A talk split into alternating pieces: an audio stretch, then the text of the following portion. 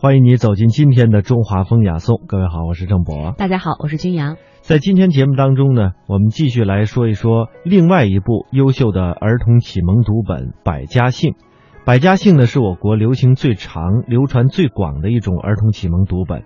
它的成书和普及要早于《三字经》。《百家姓》呢，是以百家为名，实收入了单姓四百零八个，复姓三十个，共计呢四百三十八个。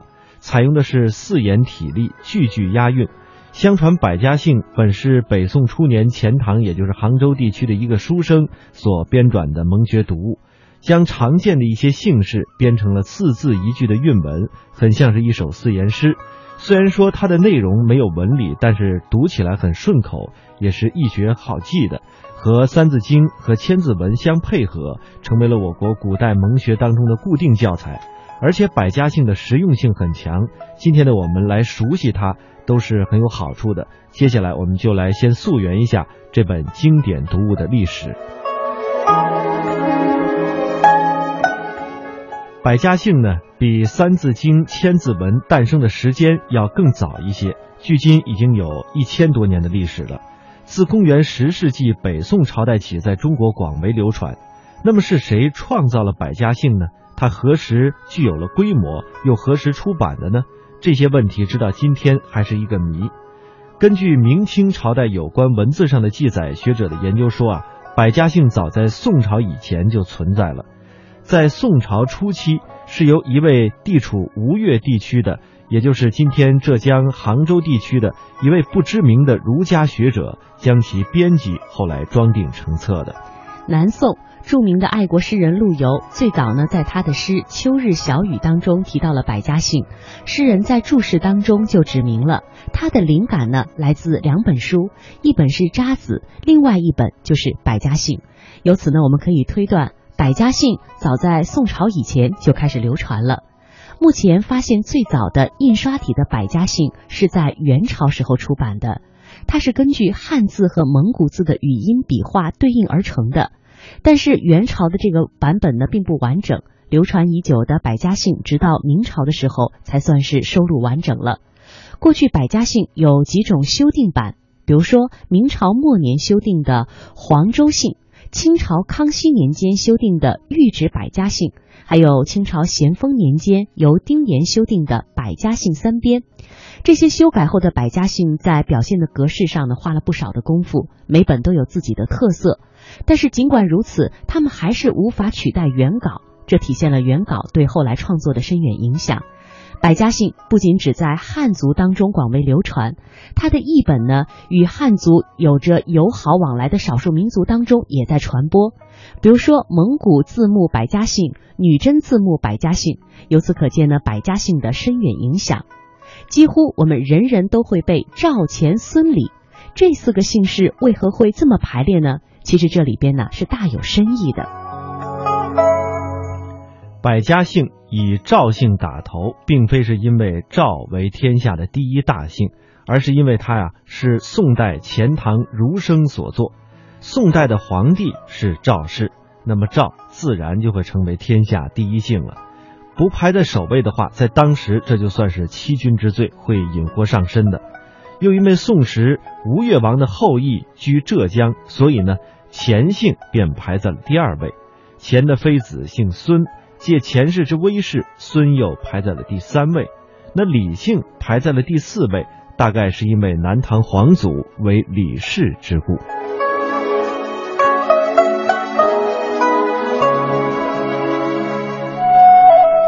赵钱孙李，周吴郑王，冯陈楚魏。蒋沈韩杨，朱秦有许，何吕施张，孔曹严华，金魏陶姜，七谢邹豫，白水窦张，云苏潘葛，西范彭郎。鲁为昌马，苗凤花芳，渔人袁柳，风暴始唐，沸连岑薛，雷鹤泥汤，腾阴罗璧，好屋安常。月余时复，皮变其康。五余元补，故梦平黄。和睦萧隐，尧少战汪。其毛与敌，米被名臧。季服成代。谭宋毛庞，雄记舒屈；相助董梁，杜阮兰敏，齐记麻强，贾陆楼威，江童严郭，梅胜林雕，钟徐秋落，高下菜田。凡湖林壑，余万枝柯；暂管卢墨，经房求庙，干谢英宗。丁轩登邓，玉扇行铜，包珠左石，崔吉纽弓。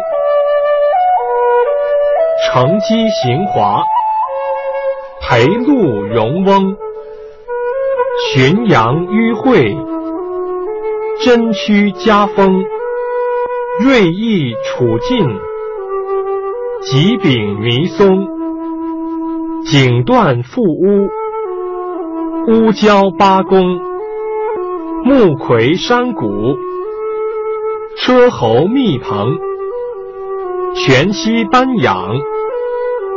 秋仲一公，宁求鸾豹；竿头丽荣，足舞伏流；颈瞻树龙，叶性丝韶；告离季伯，印素白怀；蒲台从恶，所贤即赖；着令图蒙。石桥阴郁，屈耐苍霜；纹身党宅，弹供牢旁；鸡身浮堵，然载利庸；戏曲桑桂，蒲牛寿通；边户烟迹，贾浦上浓；温别庄宴。柴渠严冲，木莲如席；宦爱于容，相鼓益肾；歌料雨中，寄居横步；都耿满红，匡国文寇；广路阙东，欧书卧立。魏月夔龙，狮拱射孽；朝钩鳌荣，冷姿心看；拉简饶空，增无杀孽；养居虚风，朝官蒯香；扎后惊鸿，游逐泉路。盖邑桓公，莫骑司马；上官欧阳，夏侯诸葛；文人东方，赫连皇甫；尉迟公羊，澹台公冶；宗正濮阳，淳于单于。太叔申屠，公孙仲孙，轩辕令狐，钟离宇文，长孙慕容，鲜于闾丘，司徒司空，奇观司寇，长都子车，专孙端木，乌马公西，七雕月正，攘祀公良，拓跋甲骨，宰辅谷梁，晋楚严法。汝焉图亲，断干百里；东郭南门，呼延归海。羊舌微声，月帅勾亢。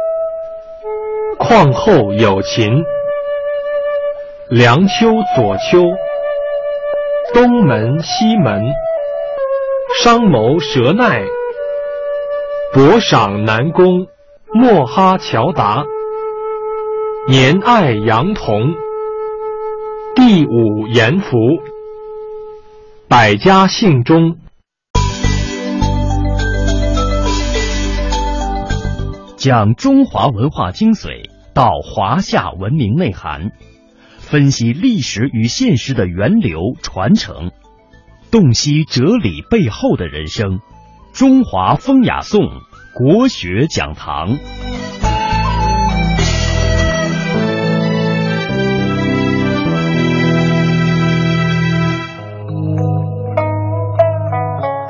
接下来的国学讲堂，我们就来详细的了解一下，在这些中国姓氏当中的一些由来。在原始的《伯颜传》里啊，有这样的一个小故事。说元顺帝的时候呢，有一个宰相，这个人独揽大权。嗯，当时啊，他曾经提出来很多逆时代潮流的事情。嗯，比如说曾经提议过禁汉人、禁南人、禁高丽人。高丽人就是我们今天所说的朝鲜族的人，而且禁这个普通百姓携带带铁的兵器。嗯，还禁止汉人呢学习蒙古文字。嗯，那么最可笑的就是有一天啊，呃，占卜的巫师说。天象预感啊，皇上的统治啊要不稳定了，因为呢天上下了赤雨，也就是红色的雨，这都是因为汉人，所以呢要把汉人镇压住。那么怎样去镇压这个汉人呢？他就提出呢，把天下的汉人里边的张。王、李、赵还有刘姓的人啊，全部都杀光。看上去好像挺聪明的，因为这几个姓氏呢，占了元朝汉人的绝大多数，好像消灭起来省事儿一点。但是如果算算绝对数量，这可不是一件轻松的事儿。是啊，还好这只是一个很荒唐的提议哈。那么我们回顾上一期节目呢，我们和大家聊了王姓、李姓还有朱姓。那中国人见面的时候啊，爱问一句。您贵姓？您贵姓？对，今天看来啊，只是一种敬语。但是王、李、赵在中国历史上确实是，呃，曾经是一个非常正统的、真正的贵姓，对，非常尊贵的一个姓氏。对，今天的中国呢，虽然已经远离了那个历史上那种贵族的时代，嗯，但是这些贵姓呢，流传繁衍下来，当年的那些国姓，我们提到的李姓、王姓、刘姓、朱姓，对。那如今呢，已经飞入寻常百姓家了，就是我们普普通通的身边的人。对呀，呃，所以呢，我们今天要说的大姓啊，其实有很大一部分呢，都曾经是中国历史上的贵姓。不过有一点呢，贵姓一般说来呢，肯定一定是大姓了。因为它贵姓嘛，所以呢，它的支系旁系是比较多的，对，所以分支也很多，人数量也是很多的。但是大姓呢，它不一定都是贵姓，比如说张姓吧。对，那为什么说这个张姓不是贵姓呢？嗯，我们先来说说这个《西厢记》里的故事。嗯，这是非常有名的哈一个故事。我们都知道，这个王实甫的这部元曲讲述的是崔莺莺和张生、张君瑞的一段爱情故事。对，这个张便是啊，他一封快书呢，就破了贼寇。解了崔家的燃眉大急，但是呢，这个崔夫人呢却出尔反尔，不答应这个破贼嫁女的约定。嗯，按说呢，张君瑞、张生自己呢也是参加过殿试的人，那么用现在的话来说呢，他可以说是。这个省的状元了，对，而且呢，从书中描写啊，我们还可以知道，张生的父亲啊，他也是一个贵族显要，他是户部尚书，是正部级。嗯嗯，那英英的父亲呢是宰相，都是国家领导人的级别，也都算是高干子弟了。对啊，那为什么崔英英的母亲不同意把女儿嫁给张君瑞呢？古典戏曲《西厢记》叙述了书生张君瑞与相国千金崔莺莺的一段爱情故事，其中还隐藏着一段与姓氏有关的话题。据考证，张君瑞的原型就是唐代著名的大诗人元稹，他与崔家小姐莺莺一见钟情，难舍难分。但由于元稹既有鲜卑族的血统，又门户太低，无法和当时身为名门望族的崔氏匹配。于是，在崔莺莺母亲的棒打之下，一对鸳鸯不得不分飞东西。感情上的失意使元稹悲愤至极，写下了著名的唐传奇《莺莺传》。后来，经过很多文人的改编，这部《莺莺传》就演化成了戏曲《西厢记》。听了这段录音啊，所有和门第有关的理由呢，我们都可以归结到一个姓氏的问题上。因为当时的张姓不是四大姓，崔母呢要把莺莺嫁给荥阳的郑家。想要棒打鸳鸯，可见不是人不对，而是这个姓氏不对，不是门当户对的哈。那崔、卢、郑、王，我们知道这是北魏呃孝文帝封的四大贵姓。对，我们以前的节目中呢，还说到李姓呢是在陇西，也就是现在的甘肃的西部。那快马加鞭的来到这个洛阳呃讨公。结果呢，没有赶上，晚了一步，所以呢，四大姓中啊是没有姓李的，也没有姓张的。对，由此可见呢，张姓呢它是大姓，但不是贵姓。对，那么什么叫大姓？我们今天要跟大家说的这个大姓，它是以什么为标准的呢？嗯，那大姓的标准的确是有些模糊的哈。在中国的成千上万的姓氏当中呢，前十名啊可以说是大姓。那前一百名相对来说呢，也可以算是大姓。对，因为今天呢，我们说，呃，据粗略的统计呢，使用的姓氏大概有四千多个，所以前一百名理所应当算是大姓了。对啊，以公姓我记得是在第十九十九位，所以也应该算是大姓。是啊，那么我们今天身边经常听到的姓氏呢，应该。按这个标准的来说，都是大姓。不过呢，我们可以来讨论一下。首先，大姓应该是人口的绝对数量比较大，这是一个大家公认的。对，数量大一般来说呢，历史呢就比较悠久，而且分布呢也是比较广泛的。呃，历代出现过较大影响的名人，还有望族。嗯嗯。那其实从这些标准来说呢，除了我们昨天说的比较多的那些由国姓贵族姓发展而来的，像王啊、李呀、赵啊、刘啊、朱啊这样的，刚才说的张姓呢，就是一个绝对的大姓了。哎，是的啊。嗯，说到这个张姓啊，我想起姓氏里面其实是有两个张，对，一个叫弓长张，还有一个是立早张。文章。所以别人问说你姓什么的时候。呃，回答说：“我姓张。”别人会追问一句：“是弓长张呢，还是立早张？”对呀。那么张姓的起源是不是真的跟弓很长有关系呢？张姓的起源可以推溯到远古传说时代。那个时候呢，人们没有工具可以狩猎捕鱼，所以呢，只能靠一些石块、树枝，生存条件非常恶劣。后来渐渐学会了把石块磨尖，镶嵌在木头柄上，做成了最原始的农具。但是人跟野兽动物的近距离接触，毕竟是有很大的危险。有没有一种方法可以安全的捕到猎物呢？传说黄帝和雷祖有一个儿子叫少昊青阳氏，少昊的儿子辉自幼聪明过人，爱动脑筋。而且呢，身材高大威猛，带领大家捕杀猎物的时候呢，总是冲在最前面，因此很受部落族人的爱戴。每到夜幕降临的时候啊，辉总爱抬头观察天象。他看到排列在天狼星东边的几颗星星，弯弯的一个弧形，仿佛是一只巨大的弓；而正对着天狼星的一颗星啊，就像是箭的箭头。于是受到启发，创制了弓箭。弓箭和网骨作为当时新的生产工具，使人们可以猎取更多的鸟兽，捕捞更多的鱼虾，又能够减少猛兽对自身的伤害。所以，辉所在的氏族部落世代以生产弓箭和网骨为业，人们的生活条件也逐步有了改善。更重要的是，在后来皇帝和蚩尤的大战中，弓箭发挥了很大的作用。徽也因此被封官为弓正，也就是监管制造弓箭的官儿。同时呢被赐姓张。徽还被受封在古韩这个地方，也就是现在河南省的濮阳一带。